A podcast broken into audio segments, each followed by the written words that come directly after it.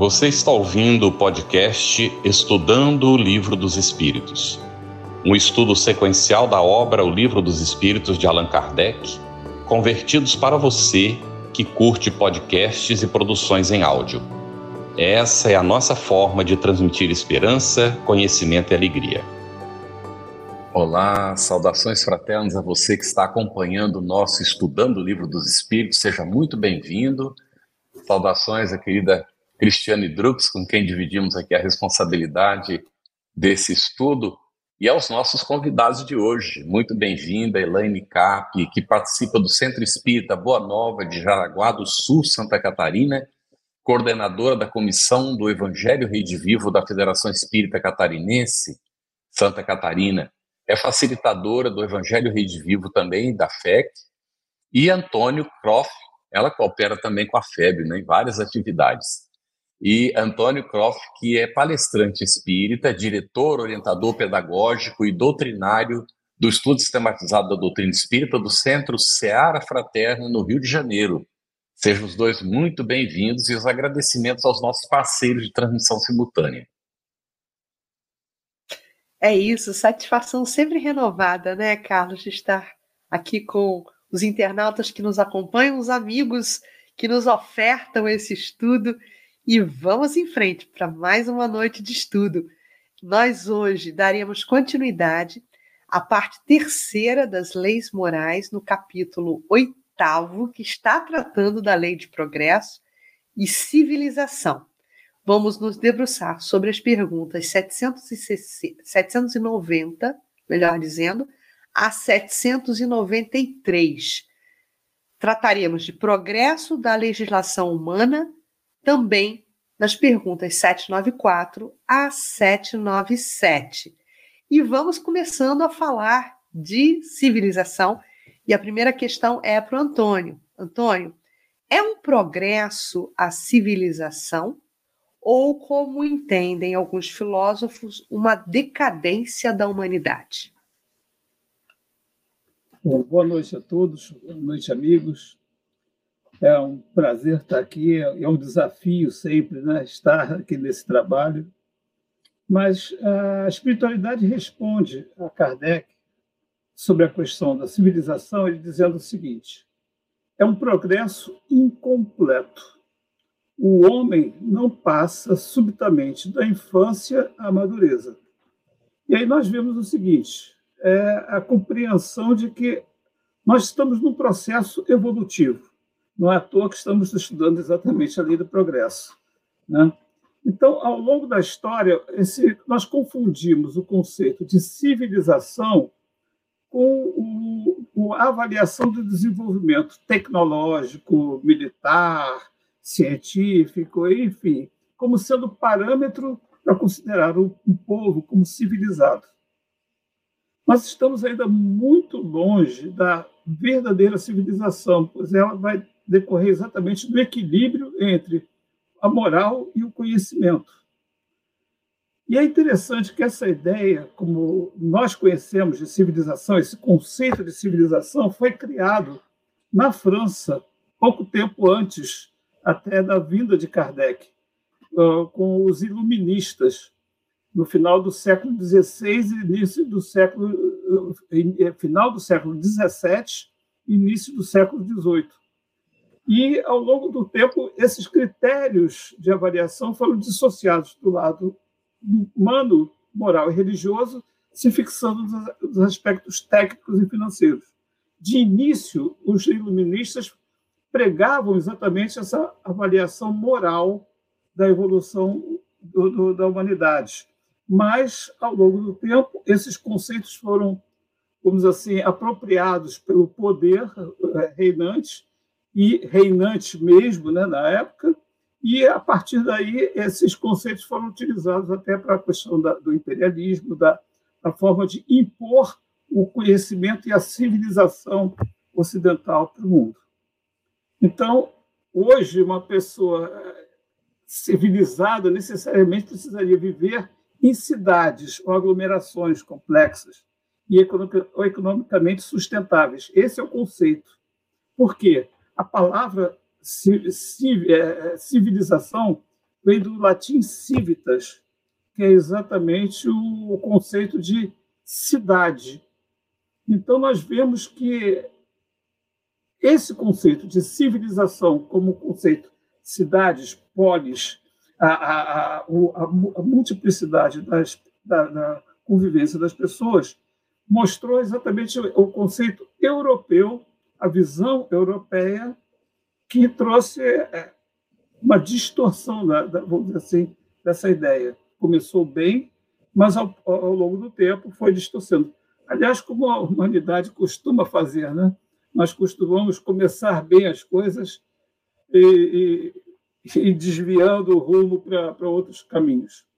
Então, na verdade, o que nós, o conceito da, da, da dos civilis ou cidadãos na Roma, Roma era que a lei é, eles eram cidadãos unidos por uma lei.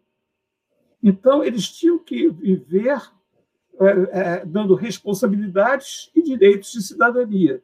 Mas isso, isso era o conceito de, de cidadão, de civitas.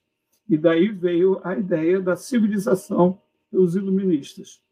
Eles fizeram esse início considerando exatamente a vida social e as regras sociais que todos deveriam obedecer, mas ao longo do tempo é, transformou-se isso num processo de poder e não de, de convivência da, da, humanidade. Muito bom, excelente. Sim, desculpa, Antônio. Sim. Não, é basicamente esse, essa é a ideia, exatamente o, o, que os espíritos dizem. Foi um progresso incompleto, uma boa ideia, um conceito bom que foi uhum. sendo deturpado ao longo do tempo. Muito bem. E, inclusive, o Antônio respondeu é? essa pergunta foi colocada pela Olga Batista de Souza. Por favor, poderiam definir para mim o que é civilização? Ele já colocou, mas fique à vontade, Elaine, se quiser acrescentar, porque a próxima pergunta, Allan Kardec vai, né, a, ele, ele vai buscando sempre aprofundar com os espíritos os conceitos, não é? E ele pergunta na 798A: será racional condenar-se a civilização? Elaine. Aliás, Isso. queremos agradecer muito a Elaine estar conosco, que foi convidada de última hora, e queremos deixar o registro aqui de um agradecimento profundo, viu, Elaine? Muito obrigada. Eu fico muito feliz, Carlos, porque hoje eu vou aprender com o Antônio, vou aprender contigo, com a Cris e com os amigos do chat também. Espero contribuir de alguma forma. Mas eu peço a gentileza de vocês para eu poder ler a resposta e a gente refletir na mesma, né? Então, 790A. Será racional condenar-se a civilização? Condenai antes os que dela abusam e não a obra de Deus. É interessante. Se nós observarmos a nossa trajetória evolutiva, nós passamos de povos nômades para aqueles que se fixam num território. Constroem as cidades, daí civilização. E junto delas, regras, costumes, tudo isso que vai fazer parte desse contexto de civilização.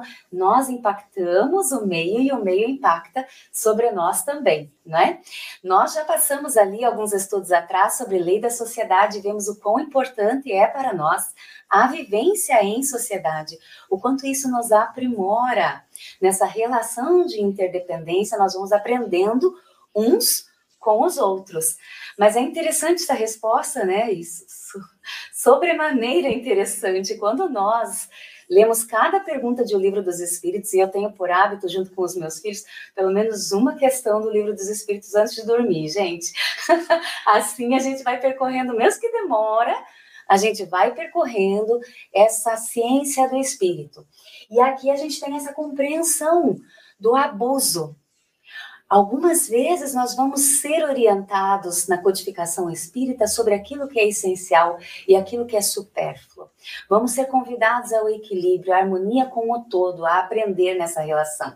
Então, quando ele nos diz assim, condenai antes os que dela abusam, está se referindo ao nosso papel diante do meio onde nós estamos situados né? Até Antônio usou a expressão, né? Alguém civilizado. Quem é alguém civilizado? Hoje nós entendemos alguém educado, não é? Mas é aquele que vive na cidade. E aí a gente precisa entender como nós vivemos, qual é o nosso papel nesse meio e que uso nós fazemos dos recursos que nos estão à disposição. Toda a continuidade dessas perguntas vai nos fazer refletir sobre isso, né? Que certamente a gente vai prosseguir depois. Mas não é a obra de Deus.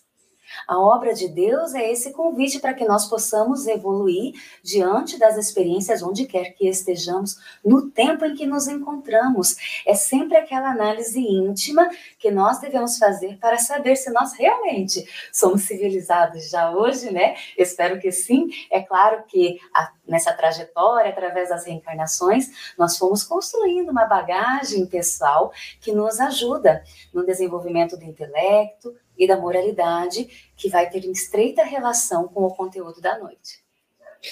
Muito bom, Elaine. E antes de passar a próxima pergunta para o Antônio, deixa eu só sublinhar uma coisa que o próprio Antônio falou. Ele citou os romanos, né? E eu estava me lembrando aqui de um pensamento de Emmanuel, é, no livro A Caminho da Luz, quando ele trata da civilização romana, ele diz que os romanos atingiram, naquele momento, dentro da estratégia espiritual que envolvia a Terra, o processo de maioridade. Então, a humanidade vivenciava a época romana, o seu processo de maioridade, que é diferente de maturidade. E eu acho que são essas provocações que Kardec faz, né, Antônio? Até na próxima pergunta, né? Nessa próxima pergunta que eu vou colocar agora para você, meu amigo. Apurar-se algum dia a civilização de modo a fazer que desapareçam os males que haja produzido? É, a resposta do, da espiritualidade é bem clara aí, né? Sim. Quando o moral estiver tão desenvolvido quanto a inteligência. O fruto não pode surgir antes da flor. Até atualmente a gente está tendo umas discussões aí sobre o caju, se é fruto, se é flor, se é pedura de um lado, se é pedura do outro. Mas realmente nós sabemos que o fruto ele vem da flor. Então, precisa surgir antes a flor, a, a, a planta precisa desabrochar para poder produzir o seu, o seu resultado. E realmente não é por acaso que a gente está estudando a lei do progresso. Cada vez mais nós vemos a evolução do sentido moral da coletividade. Ainda que a gente tenha dificuldades, ainda bem que seja bem menos veloz, por assim dizer, do, do essa transformação, mas sempre há um passo à frente. Hábitos, costumes, leis que antes eram consideradas normais, hoje são completamente é, consideradas é, é, inaceitáveis ou mesmo ofensivas até. É, coisas que eram, há bem pouco tempo, os nossos pais, nossos avós, eram coisas normais. Hoje não aceitamos mais. Isso é um progresso. Isso é o respeito pelo próximo. Isso é o processo da evolução que a gente vai ver depois, inclusive, sobre a evolução das leis também, né? Mais adiante. A gente fica, acaba tendo que fazer spoiler, né? mas tudo bem. Mas ainda, mas ainda vacilamos nesse processo.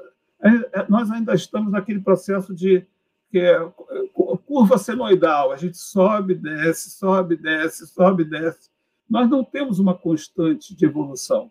Nós ainda avançamos em algumas coisas, baqueamos em outras, e a gente vê a sociedade hoje que está. Mas ela já é melhor do que tínhamos há, há, há bem pouco tempo atrás. Então, mesmo que ela vacilemos nessa evolução, ela, essa evolução é inexorável, porque é a lei do progresso. É a ação da lei do progresso agindo mais devagar do que a gente gostaria, certamente, mas estamos trabalhando nisso. Muito bem. Interessante, né? Esse conceito vai acontecer. O progresso vai chegando, né? A natureza não dá saltos, como aqui está colocado, não. né? Não pode, de repente, aparecer o fruto antes da flor se desenvolver. Então, é, e também o nosso próprio progresso ele não dá saltos, nós vamos conquistando os passos nos esforços né, constantes, mas conforme a gente vê no próprio livro dos Espíritos, uns evoluem mais rápido que outros. E o que caracteriza isso é justamente a docilidade ou a rebeldia. é o que faz a diferença entre uns e outros. Então, quando se reúne um grupo, um conjunto, não é mais rebelde, a civilização fica mais atrasada, né? Leva mais tempo para se desenvolver. Mas é muito interessante. É, eu queria aproveitar esse momentinho para agradecer as manifestações de carinho no chat. São várias, não dá para ler todas. Não é agradecimentos. É, nós fizemos uma, uma pequena cirurgia, tivemos que estar um, uns dias afastados, estamos de volta uma satisfação muito, muito grande estar com vocês e queremos agradecer as preces né, dos amigos, dos companheiros. E vamos seguir em frente, gente. Organização física é isso mesmo, né, demanda cuidados e atenções, e ela está nada mais do que refletindo as nossas ações do passado e as necessidades né, que a gente tem de progredir. Vamos seguir com muita confiança em Deus. Elaine, 792. Por que não efetua a civilização imediatamente todo o bem que poderia produzir? Isso, olha só a resposta da espiritualidade, né, amigos? Porque os homens, essa aqui, né, 792, porque Isso. os homens ainda uhum. não estão aptos, nem dispostos a alcançá-lo. Por que, que não é imediato? Não é mesmo? E aí, claro, nosso querido Antônio já respondeu sobre essa nossa, e Carlos também, se referindo agora sobre essa nossa inconstância, essa nossa oscilação. A predisposição do espírito em aceitar a oportunidade de crescer diante das experiências. Mas veja que a gente pode refletir muita coisa aqui. Quando nós nos reunimos para viver em comunhão, em sociedade, nós estamos nos dando a oportunidade de crescer mais e mais. Emmanuel vai nos dizer que o próximo é degrau de evolução para nós. Ele não está dizendo no sentido de nós pisarmos um no outro, é claro, né? Ele está se referindo é de que nessa relação eu estou aprendendo sobre mim sobre como eu me comporto, sobre o que me afeta, sobre o que me faz bem, o quanto eu já tenho de tolerância, qual é o meu nível de paciência, né? Como está é, o meu processo de perdão é justamente na relação que eu vou me desenvolvendo neste sentido. Isso acontece naturalmente de forma orgânica, Porém, quando nós colocamos ali o veículo poderoso da vontade, essa potência, né, que faz com que as coisas aconteçam, é claro que isso se desenvolve num processo muito mais acelerado. O espírito consegue dar respostas mais positivas para a vida e crescer, evoluir espiritualmente. Assim é que espíritos há que já não têm mais necessidade de reencarnar na Terra não é? Enquanto que outros, atrasados, estacionários, não conseguem sequer acompanhar a evolução da coletividade. Nós estamos num período de transição, adentrando nesses primeiros momentos da regeneração precisamos nos regenerar intimamente. Veja sempre o processo nosso diante das experiências que nos são concedidas. A Terra, ela é, é numa analogia, uma escola abençoada. E na escola nós temos as lições e temos as provas. E em dependência do aluno se aplicar, ele pode sair diante dessas provas melhor ou pior, domingo teve o Enem, né?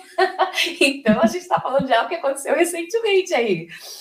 Na, na, nas provas da vida, nas experiências da vida, nós poderemos avançar mais e mais.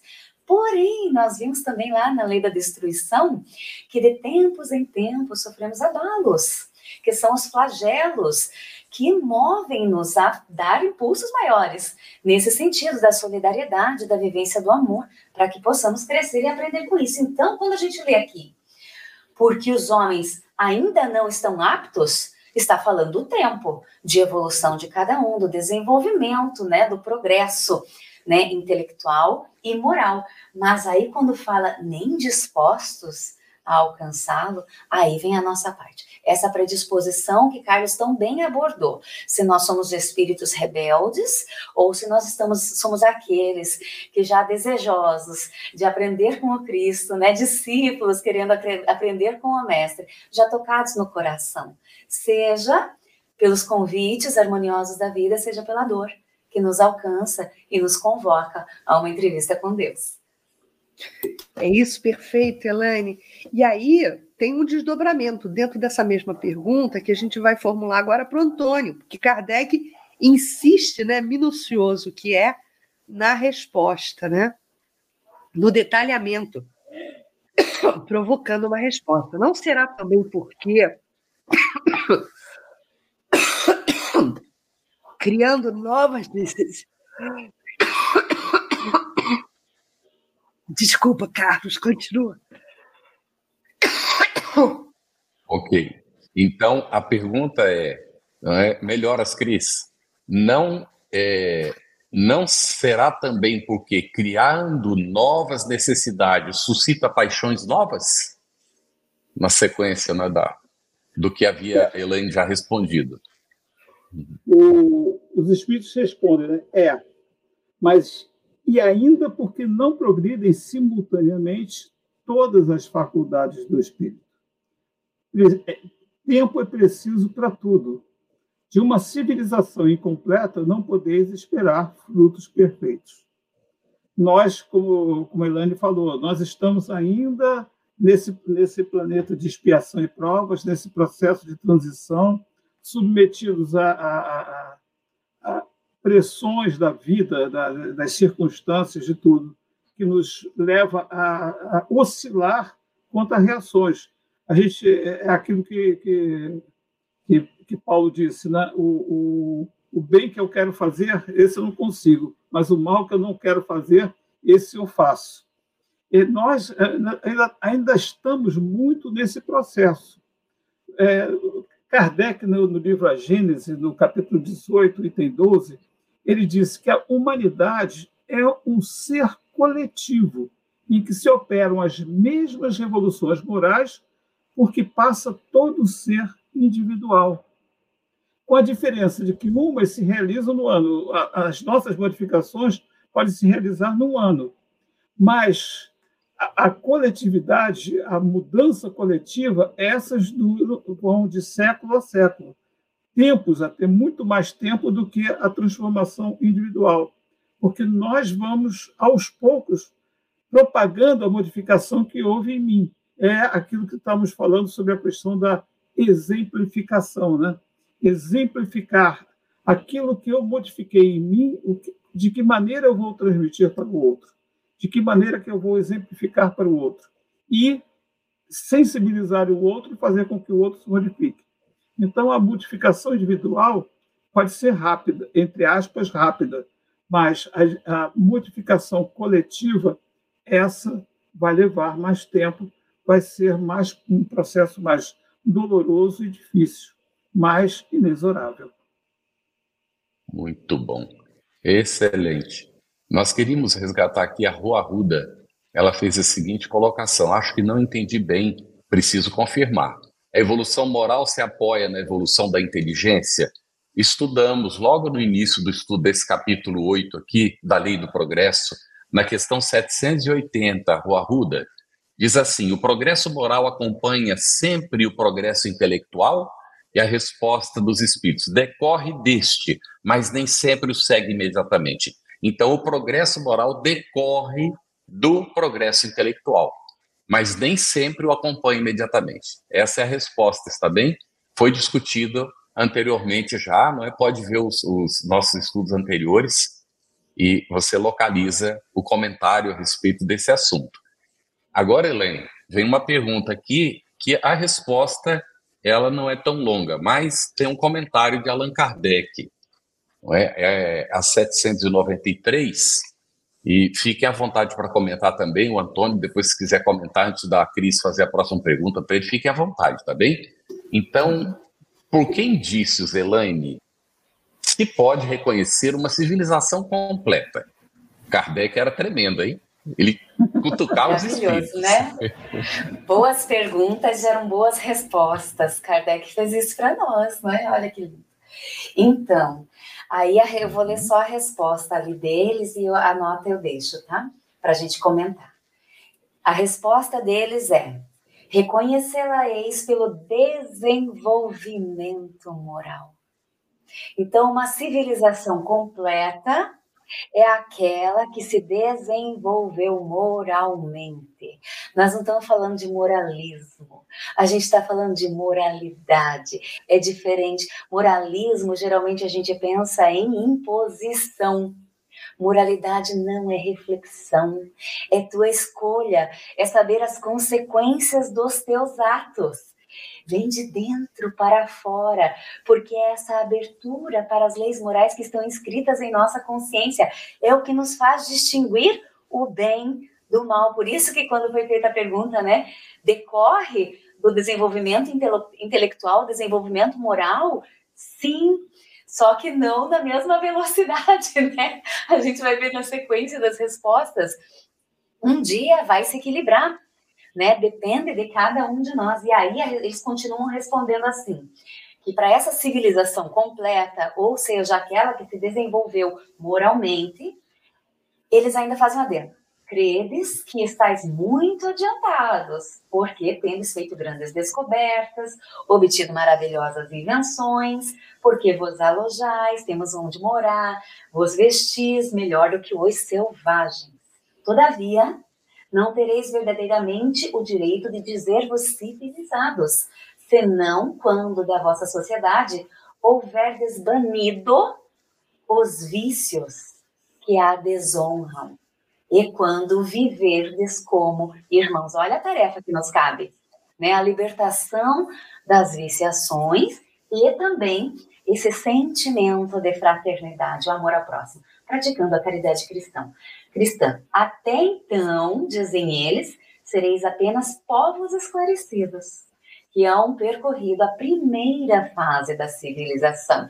E aí, na nota, não é, Marlene, queridos amigos, é, eles vão nos falar desse estado transitório, das gradações de civilização, e vão trazer diversos apontamentos que valeria muito a pena que cada um de nós fosse lá na Lei do Progresso, em O Livro dos Espíritos, questão 793, e lesse item por item e analisasse como eu estou neste aspecto. Porque eles vão falar uhum. da libertação de preconceito, preconceito de casta, de nascimento, vai falar do respeito ao próximo, vai falar inclusive da necessidade de menos cobiça, menos orgulho. Por que, que a gente vê tantos danos na civilização que deveria estar proporcionando tantos benefícios a todos nós? Veja só a guerra. O que, que é a guerra? né? É essa busca incessante, essa disputa por recursos. Então, nós ainda não compreendemos. Porque aqui diz que nós estaremos civilizados quando o fraco amparar o forte. É quando justamente nós conseguirmos prover o necessário a todos. Então, nós temos uma trajetória. Realmente, nós estamos na primeira fase da civilização, mas tem o nosso papel aqui dentro, por isso que é bom olhar e promover essa análise íntima, né? Como eu estou diante desse aspecto aqui citado. Exatamente. E tem, Elaine, uma pergunta aqui da Sandra Sorage, né, que a gente vai aproveitar só para dar uma pincelada na resposta, mas abrindo aí para vocês dois. Ela, em contraponto a essas virtudes que você cita, ela pergunta assim: boa noite, quais são as 8h24? Carlos, se você puder selecionar aí para gente, quais são as paixões que estão sempre faladas, são sempre faladas, né? Que é justamente as paixões é, em contraponto, o que a gente chama de vícios, né? Em contraponto às virtudes. E a gente sabe que o próprio livro dos Espíritos nos entrega que a, a, a matriz, digamos assim, de todas as paixões, de todos os vícios, seria o egoísmo, né? aí se desdobrando no orgulho, na vaidade e por aí vai. Né? Então, são essas as, os focos né? É, centrais de todas as derrocadas né? evolutivas aí das perspectivas de evolução. Vocês quiserem complementar. Cris, eu gosto muito da comparação que está ali no livro dos Espíritos, né, da paixão como corcel. Né? O corcel mesmo. que nos movimenta, é o, cavalo né, que nos movimenta mas ele precisa estar guiado por nós. Há que se ter o domínio sobre as mesas. Então, a paixão, ela nos movimenta, ela nos faz querer mais, ela nos faz é, desejar buscar outros caminhos, né? É, às vezes até o que é bom e o que não é bom, né? Porém, a gente precisa ter esse domínio sobre as mesmas, né? E aí vem a necessidade do, do autoconhecimento para que a gente não seja movido por elas, né? Mas que a gente aproveite esse ímpeto para direcionar a nossa trajetória mais assertiva, aquilo que vai nos fazer bem e fazer bem aos nossos irmãos também. Eu acho que a gente poderia até resumir eh, essa, essa questão das paixões, né? É, simplesmente lembrando aquelas palavras de Jesus. Tudo que contrariar aquilo que é amar a Deus sobre todas as coisas e ao próximo como a si mesmo são as paixões negativas, são os sentimentos negativos que ainda nos prendem à civilização atrasada, à, à pré-civilização uh, que a espiritualidade prega para nós. Né? Eu acho que fundamentalmente é isso. Muito bom. E aí, bem ligado ao assunto, a Rosilene Barbosa fez uma, uma pergunta logo no início, ver se eu consigo destacar aqui. Ela colocou: é, Boa noite. Hoje em dia, com nossa evolução e quase inacreditável saber que ainda existe, é quase inacreditável saber que ainda existem povos que não são civilizados, como os Yanomamis. O que falar desse povo? Por que eles até hoje não chegaram até a civilização? Antônio, pode iniciar, por gentileza? É, aí vem o conceito de civilização europeia e a civilização verdadeira dos sentimentos e tudo. Quem disse que o Yanomami não é civilizado? São civilizados dentro dos valores e da, e da realidade em que eles vivem, que tem uma riqueza extraordinária e que nos ensinam a respeitar a família, a, a, sociedade, o cuidado com a natureza, que o civilizado da, da poli, né, da, da, da, cidade, esquece completamente. É aquela história quando a gente vai no supermercado, a gente não sabe da, da onde que surgiu aquele milho, aquele arroz, aquele feijão, aquilo tudo, não sabemos, simplesmente pegamos e usamos. Mas as pessoas que estão lá na natureza, cuidando e fazendo com que seja produzido isso, esses são os verdadeiros sustentáculos da, da humanidade. Então, os Yanomamis, nós temos muito, e estamos cada vez mais vendo, temos muito o que aprender com eles, como irmãos, porque somos irmãos e eles estão, como nós, fadados à perfeição, a, a chegar exatamente onde nós podemos chegar. Então, tudo. A gente tem que ter o, esquecer o conceito de cidade e campo, e principalmente floresta, esses povos. Eu acho que, fundamentalmente, é isso que a gente precisa compreender e valorizar. Posso comentar rapidinho?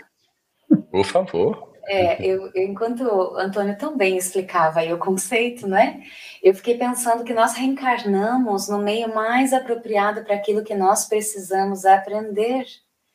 Então, talvez nós venhamos reencarnar em determinada cultura para desenvolver aspectos que até hoje nós não conseguimos desenvolver. Valorizar coisas que talvez nós não estejamos conseguindo valorizar todas as experiências nos convidam a aprender o amor no seu contexto geral, né? Que não é aquele amor romanceado, é aquele amor maior que nos move, nos movimenta no sentido maior da vida e nos faz enxergar, né, a todos como irmãos, como o Antônio também colocou, achei tão lindo. Obrigada por isso. Falei que ia aprender aqui hoje, Carlos. Olha, tem uma, tem uma pergunta aqui que agora eu vou colocar para a Elaine.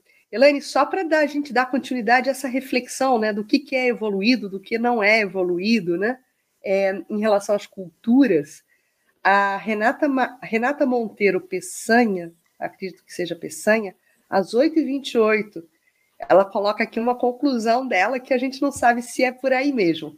Então, alguns países, como na Europa, por exemplo, a Finlândia, tem uma maioria de espíritos encarnados mais evoluídos. Será que essa questão do do desenvolvimento socioeconômico é, é igual à evolução do, daquele povo ou não? Tem relação ou não, Elaine? Então, não consigo responder essa pergunta porque eu não sei quem está reencarnado ali não é? A gente consegue é, identificar um espírito evoluído por suas obras. E certamente que a cultura nos impulsiona muitas vezes a agir de, de uma forma mais civilizada, como nós dizemos, né? Ou seja, respeitando o próximo, porque aprendemos desde berço. Mas mesmo assim tem a nossa parte, como é que nós vamos agir nesse meio, né? Eu tenho uma irmã que mora na Suécia, ela diz: Nossa, um dia esqueci meu guarda-chuva lá e ficou lá dias e o guarda-chuva ainda estava lá, né? Na frente da casa, qualquer pessoa poderia levar, né? Faz parte da cultura. E a gente vai aprendendo, a gente vai absorvendo o que é melhor, mas tem a nossa parte. E os nossos desafios e os nossos testemunhos. Imagina quão, quão exigido é o espírito quando ele reencarna no meio, né, que não lhe oferece desde pequenino essa bagagem e exige muito mais. E quando nós vemos esses espíritos que para nós são referências e nós acompanhamos a sua trajetória de vida, essas trajetórias missionárias, nós vemos espíritos que não escolhem propriamente uma trajetória assim tão leve, né? Mas que justamente vêm diante desses desafios, desses enfrentamentos, para nos dar testemunhos de como nós vamos agir diante dos nossos próprios desafios, às vezes muito menores. Basta analisar a vida de, de Chico, Madre Teresa de Calcutá e tantos outros que para nós são referência, né? Quantas lutas, quantos enfrentamentos nos ensinando a vencer os nossos próprios desafios do dia a dia. Mas eu quero ouvir os irmãos porque quero aprender também com eles. Muito bem. Antônio, quer comentar? Tá bem? Eu estava escutando a Elaine e estava pensando o seguinte: o quanto que nós temos do, do verniz externo uhum. da, da civilização e quanto que tem dentro de nós. Formalmente, nós temos uma educação fantástica, mas solidariamente, o calor humano, a proximidade, a, a afetividade muitas vezes fica prejudicada nesse processo. Então, esse, esse equilíbrio entre educação formal é, e não vamos tirar o valor dessa educação formal. Estar lá o guarda-chuva depois de tanto tempo é maravilhoso, mas e o, e o calor humano, a proximidade? E a gente vê é, é, é preocupantemente o número de suicídios, de coisas que acontecem nesses povos. Nós temos também a questão climática, que nós temos um período enorme naqueles, naquelas regiões de escuridão que ajuda a depressão, ajuda uma, uma série de coisas, mas, como a Elaine falou, uhum. o que, que nasceu ali? Quais os desafios que tem de que superar ao nascer naquele lugar? Como também na floresta, lá com os Yanomamis. E aí a gente vê exatamente esse uhum. contraste.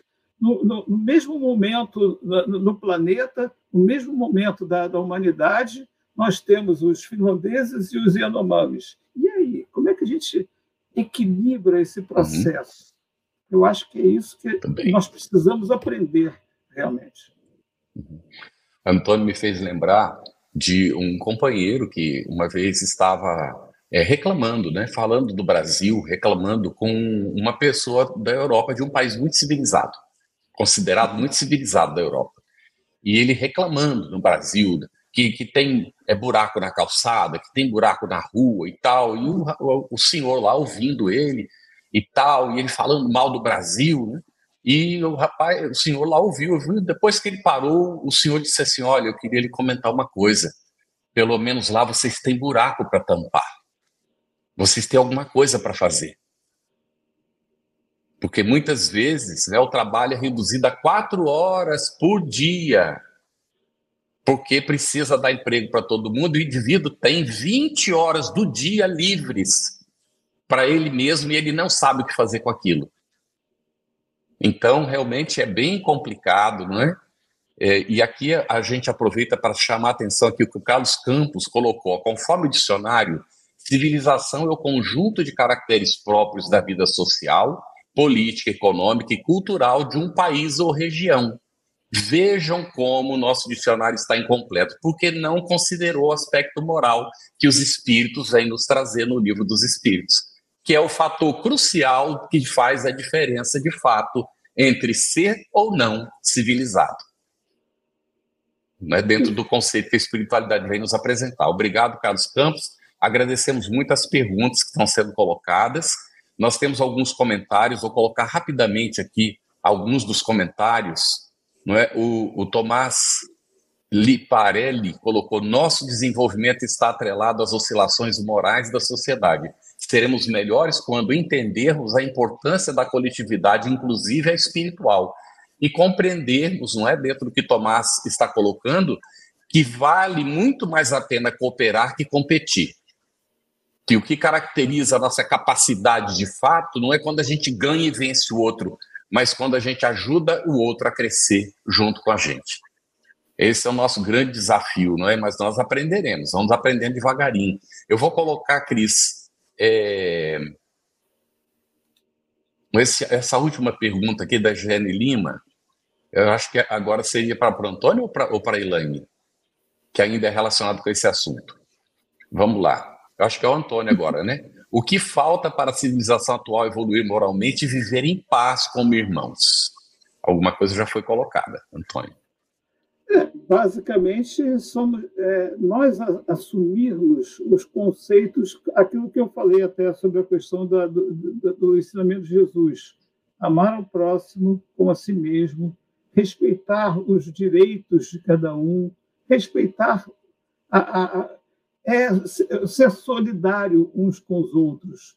É, como o Carlos falou, não é competir. Isso me lembra aquele, aquele, um, uma, uma corrida que teve que uma, uma moça estava estava quase vencendo a corrida e a outra tropeçou, caiu, ela ia vencer a corrida, parou, voltou, segurou a outra e, foi, e foram as duas carregando, as duas cruzaram a, a chegada. Porque não era ganhar, mas sim competir. É, é isso que nós precisamos aprender realmente. É viver como irmãos, é sabermos que não, do nosso lado não tem inimigos, mas tem companheiros de trajetória que não estão ali por acaso. Não temos que competir com o outro, mas sim sermos solidários, porque todos nós, a casa do Pai tem lugar para todo mundo, não precisa correr na frente para chegar primeiro todos vão ter lugar na casa do Pai.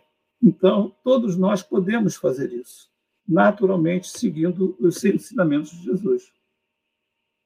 Tem uma última pergunta aqui, obrigado, Antônio, que a gente considera relevante até para a gente seguir para o outro subtema, né? Primeiro, a Rosilene Barbosa, só para a gente calibrar aí a compreensão, às 8h40, Carlos, ela coloca assim: uma pessoa que tem uma vida muito sofrida e desencarna já velhinho, pode reencarnar numa vida mais evoluída? A gente vai comentar muito rapidamente, que depois eu vou colocar a próxima aqui para a nossa Elaine. É, na verdade, não é a vida evoluída, é o espírito que imprime evolução àquela sua trajetória ou não. Né? Então, ele vai experienciar novas vivências e, a partir dessas experiências, ele vai evoluir ou não, dependendo do seu comportamento diante das adversidades. Então, quem evolui é o espírito, não que ele receba uma vida mais evoluída. E a Geise Medeiros coloca, Elaine, uma pergunta muito interessante, que ela coloca assim, às 8h36. A evolução espiritual depende dos esforços que empregamos para vencer as imperfeições. Qual seria o indicativo para descobrirmos que estamos ou não retardando essa escalada evolutiva face à civilização.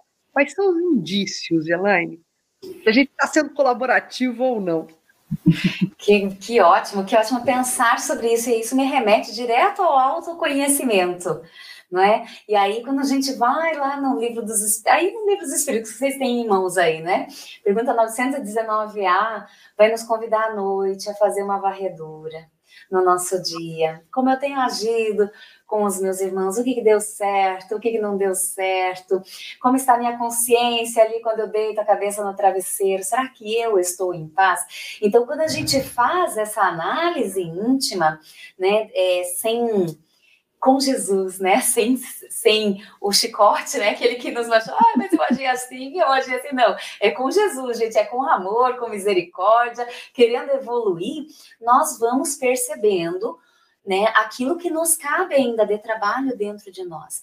Mas veja só, enquanto a gente vê né, essa dificuldade de relacionamento, de compreensão, a dificuldade, inclusive, de nós expressarmos o que nós estamos sentindo para o próximo, há muito trabalho pela frente.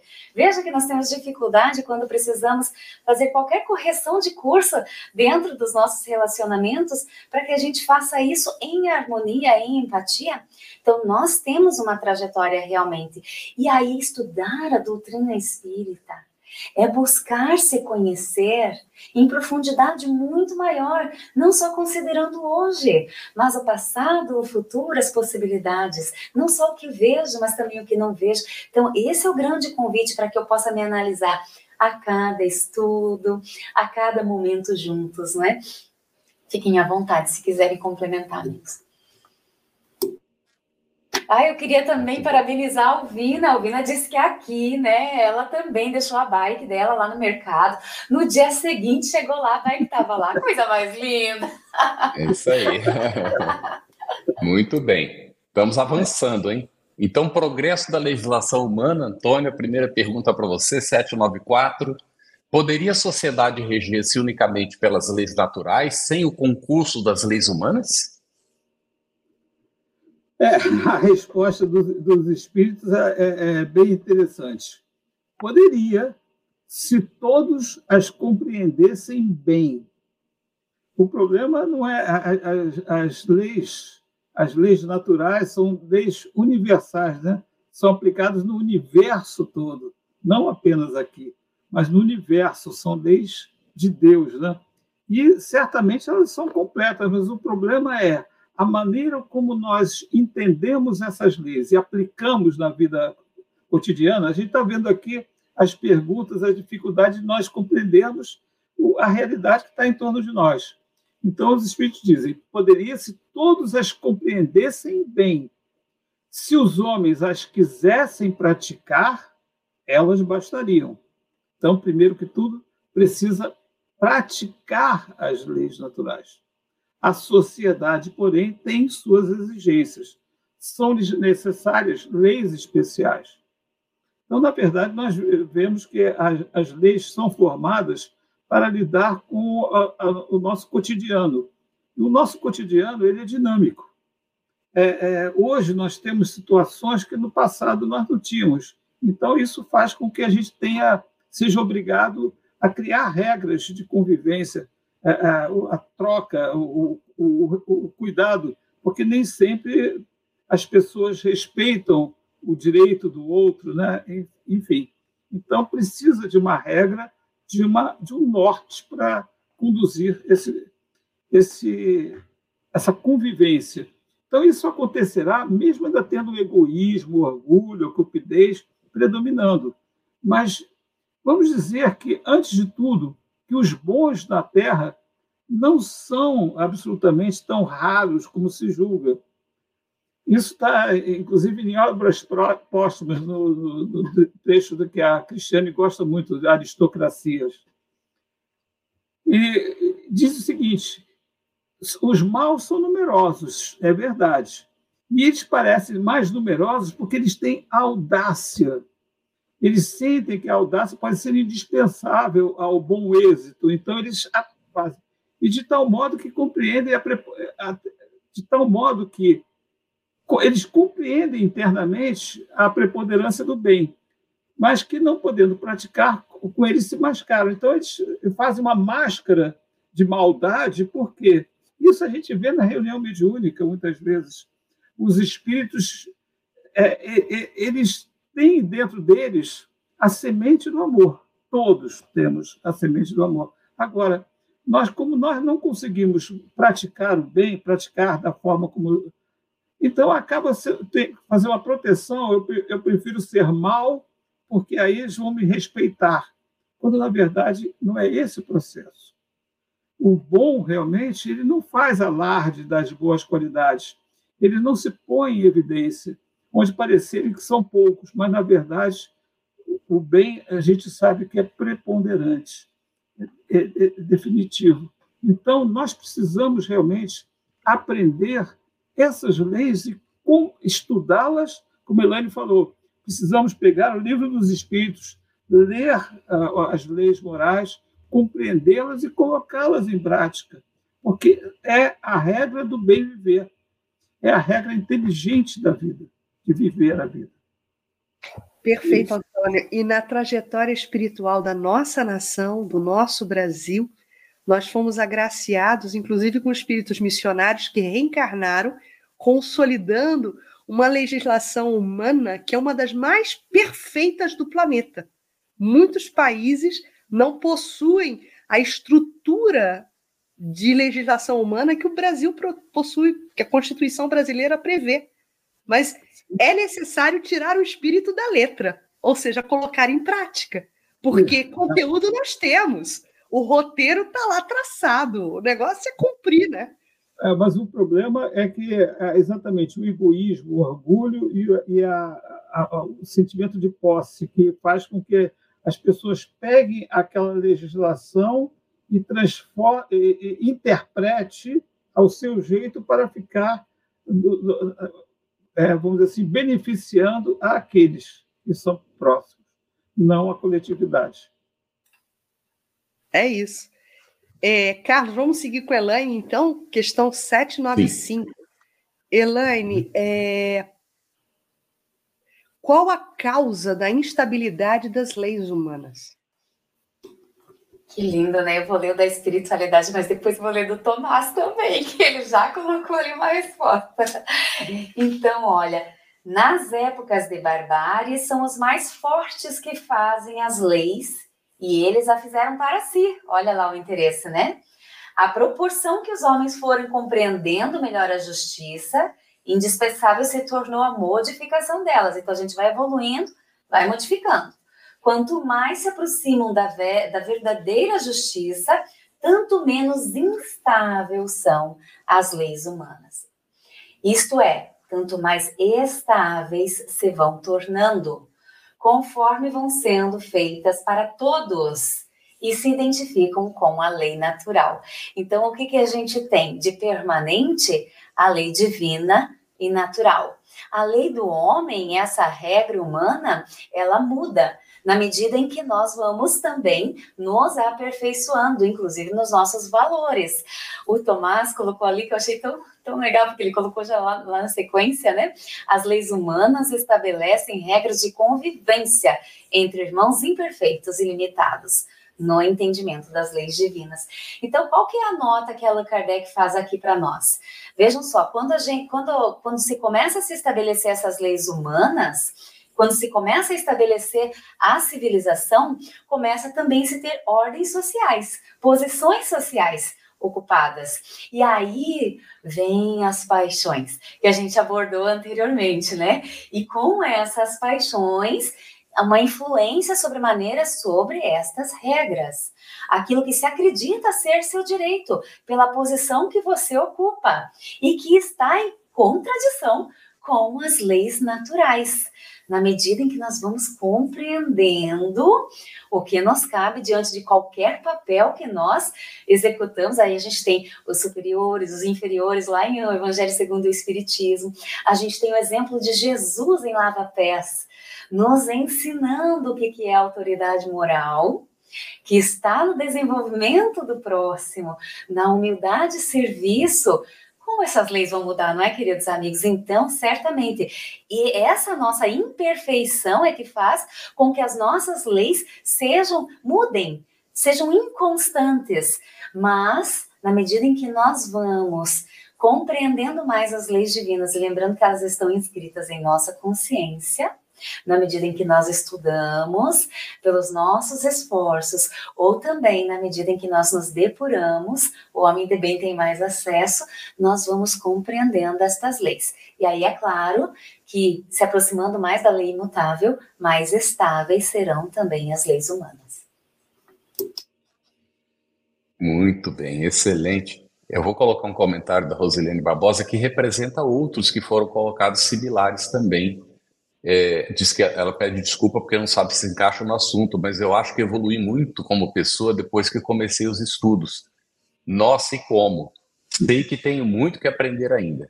É justamente a nossa situação, né? Na medida em que a gente vai estudando, viu, Rosilene? A gente vai se esclarecendo, vai compreendendo, a gente vai trabalhando o aspecto moral, vai se aperfeiçoando moralmente. Excelente, muito bom. Há outros comentários relacionados, viu? E a Ângela Sancho, não é uma pergunta, Ângela, você foi respondendo. vou colocar isso tudo como afirmativa, viu? Porque o fato é isso que você colocou aí, olha. A globalização que vivemos nos empurra ao materialismo e ao consumismo também, dificultando o nosso progresso espiritual. De fato, isso acontece. A literatura espírita nos inspira a reforma íntima? Sim, lógico, não é? E essa reforma abrirá caminhos ao mundo de regeneração, com certeza, né, nos auxiliando a compreender o que é que nós precisamos realizar para que isso aconteça. E, Antônio, 796, no estado atual da sociedade, a severidade das leis penais não constitui uma necessidade? É uma pergunta assaz complicada, né? A, a resposta uhum. dos espíritos são é, é, é basilar. Uma sociedade depravada certamente precisa de leis severas. Interessante que, ele, que eles utilizam essa sociedade depravada. Então, vai, vai precisar de regras firmes, claras e uma, uma na verdade, um processo de contenção, né, mais do que qualquer coisa. Infelizmente, essas leis mais se destinam a punir o mal depois de feito do que a secar a fonte. Esse é que é o grande problema dessas leis, porque elas não impedem o, o, o crime, elas vão punir o criminoso depois da, da, da, do crime feito não vai transformar o espírito, não vai transformar a pessoa, dar valores novos para evitar achar outros caminhos que não o do crime. Então, só a educação, como os espíritos dizem, poderá reformar os homens, que então não precisarão mais de leis tão rigorosas. Essa que é a questão, é a nossa transformação é, eu esse fim de semana eu tive uma experiência meio triste para mim, porque eu quer dizer, presenciei não, vi na televisão a demolição de uma faculdade da faculdade que eu estudei, Gama Filho, ser dinamitada e demolida. E aí a gente fica pensando o seguinte: como é que a gente vive? A gente vive num país que destrói destrói faculdades, fecha escolas, quando a gente deveria investir na educação, quando a gente deveria investir na qualidade da educação para fazer pessoas melhores. Então, eu acho que esse que é o ponto fundamental dessa questão da resposta dos espíritos. Não é fazer leis severas, mas sim transformar as pessoas para que essas leis severas caiam no desuso, não sejam necessárias mais. Essa é a função fundamental exatamente do, ensina, do ensinamento espírita, do ensinamento religioso, dos valores verdadeiros, da, das leis morais, a gente precisa dar força. Né? Desculpe o desabafo aqui. Não, mas é isso mesmo, a gente tem que pontuar para tentar mudar essa realidade, né, Antônio? Porque é triste de assistir. Mas é. sigamos, sigamos. Elaine, 797, a gente conclui o que a gente havia programado para hoje, depois tem umas questões aqui no chat, né, Carlos? É, 797. Como poderá o homem ser levado a reformar as suas leis? Olha, está relacionado com isso uma pergunta é, que diz assim: a sociedade poderá, em um tempo, não ter ma, é, leis humanas? Poderemos ter só leis divinas? É da Ana Lúcia Lessa. Dá para juntar, Elaine? Dá para juntar sim, apesar de que a gente já abordou, talvez não ficou tão claro, né? A questão 794, né, Ana Lúcia, ela disse assim para nós, né? Poderia bastar a lei natural se todos as compreendessem bem. Como nós estamos evoluindo nessa, nesse, nessa direção, né? Nenhuma ovelha do rebanho de meu pai se perderá. Todos nós vamos aprender sobre isso. Então, aí não há mais necessidade das leis humanas, já que todos compreenderão as leis divinas. Entendo dessa forma, se os amigos quiserem corrigir, fiquem à vontade. Mas aí essa pergunta, né, como poderá o homem ser levado a reformar as suas leis? A resposta é: isso ocorre naturalmente pela força mesma das coisas, ou seja, de forma orgânica. Nós vamos evoluindo, a sociedade vai evoluindo e a gente vai modificando as nossas regras de convivência, as nossas legislações. Porém, ele traz algo mais aqui, ó, e da influência das pessoas que o guiam na senda do progresso. E aí a gente lembra quando a Cris citou, né, daqueles que vêm e trabalham nessa seara. Imagina que Deus vai deixar algum aspecto desprivilegiado. Todos nós assumimos pequeninas tarefas ou até grandes missões, como os missionários que vieram junto de nós. E assumimos tarefas nos diversos campos religioso, científico, político, para que nós possamos auxiliar no desenvolvimento. Né? Então, é claro que há influência positiva nesse sentido também. Muitas legislações já foram reformadas e muitas reformará. Espera. Olha, achei tão interessante, né? Finalizar dizendo espera espera. E aí eu acho que esse espera, esse me ajuda aí, Carlos, mas eu acho que esse espera não é sentado, não, gente. É aquele espera de esperançar, é de nós fazermos a nossa parte, né? Como a gente diz assim, no limite dos nossos braços, do nosso alcance, né? nas nossas possibilidades naquilo que a vida nos oferece, nosso papel da vivência em sociedade. Nós estamos educando nossos filhos. Nós estamos conversando com nossos amigos. Nós estamos influenciando uns aos outros né, nessa, nessa trajetória aí e a gente pode contribuir positivamente sempre. Por isso, a necessidade de nós analisarmos se essa influência de certo é, é benéfica ou não, né? A gente precisa analisar que frutos isso gera. E aí vem o autoconhecimento que a gente falou um pouquinho antes, né? Muito bem. Excelente. O nosso tempo está quase terminando. Então, se ficar alguma pergunta, aquelas que não estão relacionadas com o assunto, elas normalmente vão ficando para o final. Se não der tempo, elas são respondidas por escrito depois. Né? Então, queria partir aqui desse comentário da Kátia Abrantes. Estou lendo o livro dos Espíritos, muitos do, é, das perguntas sinto muita dificuldade de compreender. Outras já sei as respostas. O que fazer para entender? Como procurar ajuda para interpretar?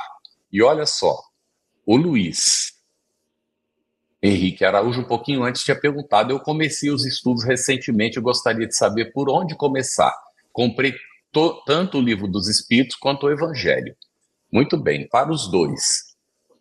O livro dos Espíritos está todo sendo gravado, desde a introdução, não é? a gente vai chegar até a conclusão.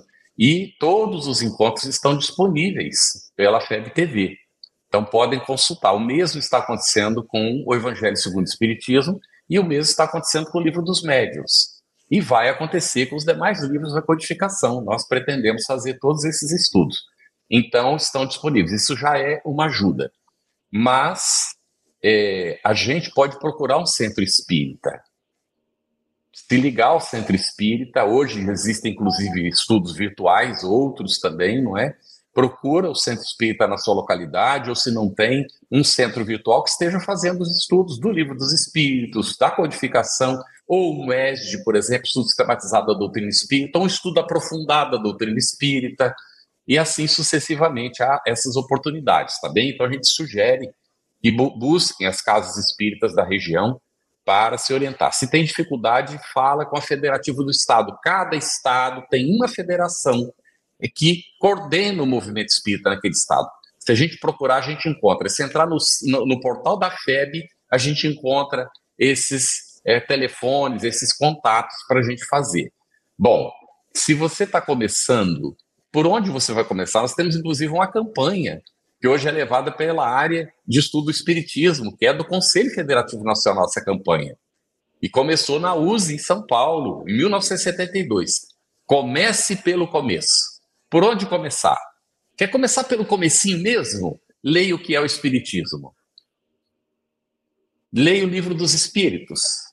Vá para o livro dos Médiuns. Depois, o Evangelho segundo o Espiritismo. O céu e o inferno.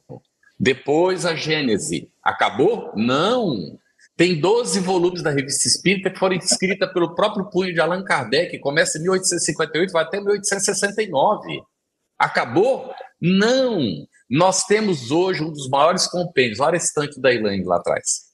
Nós temos hoje um dos maiores compêndios de análise do Novo Testamento no Brasil, dentro do Espiritismo, à disposição de todos nós. Então, temos um material maravilhoso de estudo, não nos falta material, mas não conseguimos muitas vezes fazer sozinhos, por isso nos unamos. Vamos fazer coletivamente, como nós estamos fazendo aqui, no Estudando o Livro dos Espíritos, estudando o Evangelho segundo o Espiritismo, e no Centro Espírita a gente pode estudar coletivamente, onde aquele que estudou, compreendeu, leva o que entendeu e leva a dúvida que continua tendo, para que outros que entenderam aquele outro aspecto possam ajudá-lo a compreender. Tá bem? Desculpa que a gente tenha estendido um pouquinho, mas essas duas questões são importantíssimas para quem está começando. Não deixe, por gentileza, de é, procurar a instituição espírita da sua localidade. E, é, Cris, coloca a da Ana Lúcia Lessa. Eu acho que é para o Antônio é, agora. Né? A gente tratou aqui já de algumas questões atinentes a essas é, fatores causais, né? Mas o que dificulta o progresso da civilização, Antônio? Para fechar. É, fundamentalmente, o egoísmo e o orgulho que ainda prevalece em, em muitas, é, em muitas pessoas, em muitos espíritos, e principalmente em muitas lideranças, infelizmente, que estão é, à frente de povos, países, enfim, e que acabam fazendo com que esse, esse, esse poder e a riqueza, a, a ambição façam que dificulte esse, esse processo da evolução da civilização. Mas a gente sabe, e isso é, é algo que a gente aprende, que nos dá alento para seguir em frente, é que, ainda que haja atraso, esse, essa evolução, esse progresso é inexorável. Vai acontecer. Estamos, por isso mesmo, estamos estudando a lei do progresso. Deus é soberanamente justo e bom e extremamente absolutamente misericordioso.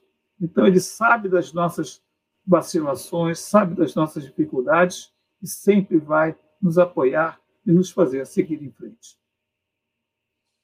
E Elaine, também já foi tratado. Os países europeus podem ser considerados evoluídos de fato? Veja que eu acho que foi legal você trazer de novo, Carlos, porque a gente fez vários comentários, né? Que tem Isso. nós, dentro do meio onde nós reencarnamos, aprendendo ou desenvolvendo Isso. uma habilidade, algo mais na nossa trajetória, angariando mais recursos que constituem o amor. Mas eu achei bem legal que você trouxe isso, porque é, a gente lembra da globalização como é importante, né? Quando a gente se comunica, quando a gente conhece outras culturas, a gente consegue trazer, analisar o que é bom e ir absorvendo aspectos que talvez nem passasse pela nossa cabeça, de que fosse possível assim viver dessa forma que faz bem. Então a gente precisa extrair o melhor de cada cultura. Porém, a gente não tem como dizer que ali, né, estamos mais evoluídos, porque isso é uma pré-concepção nossa, uma análise muito superficial, quando nós estamos olhando só o que os olhos veem, né? E aí, como fica o espírito, que é a parte que permanece após deixarmos essa veste né? Será que realmente era só máscara ou nós realmente nos burilamos diante da experiência que nos foi concedida? Estamos levando algo mais na nossa bagagem da vida quando deixamos o corpo físico? É isso. Carlos, só para a gente não deixar na pendência duas últimas questões isso. que estão um pouco descontextualizadas, uhum. mas eu acho bacana a gente poder esclarecer que isso. elas navegam na questão esotérica e mística. O Mateus Roberto pergunta da parábola da paz, que vai tratar do anticristo. Me parece ser uma parábola fora do contexto das parábolas do Novo Testamento. É uma parábola mística, e aí a gente não, não se sente com posição de fala para comentar isso, né, Mateus? E eu, pelo, pelo menos, fico devendo essa resposta ao Mateus. E a Stefane Souza, às 8h33, Carlos, coloca assim: quando nós não vemos o, an nosso anjo da guarda, isso significa que somos espíritos inferiores por conta disso? Não, absolutamente não. É uma questão de, de sintonia e é uma questão também da, de saber até onde vai né, o seu quantum de mediunidade. Stefani, o mais importante não é ver o amigo espiritual, né, o nosso anjo da guarda. O importante é estar sintonizada mentalmente com ele seguindo aí os seus aconselhamentos para uma vida reta, né? Para uma vida dentro dessa lei divina que tanto tratamos aqui nesse fórum de ideias da noite de hoje. Gratidão. Você ouviu uma produção da Federação Espírita Brasileira. Para saber mais, siga o arroba FebTV Brasil no YouTube, Instagram e Facebook e o arroba Feb Editora no Instagram. Ative o sininho para receber as notificações e ficar por dentro da nossa programação. Até o próximo estudo.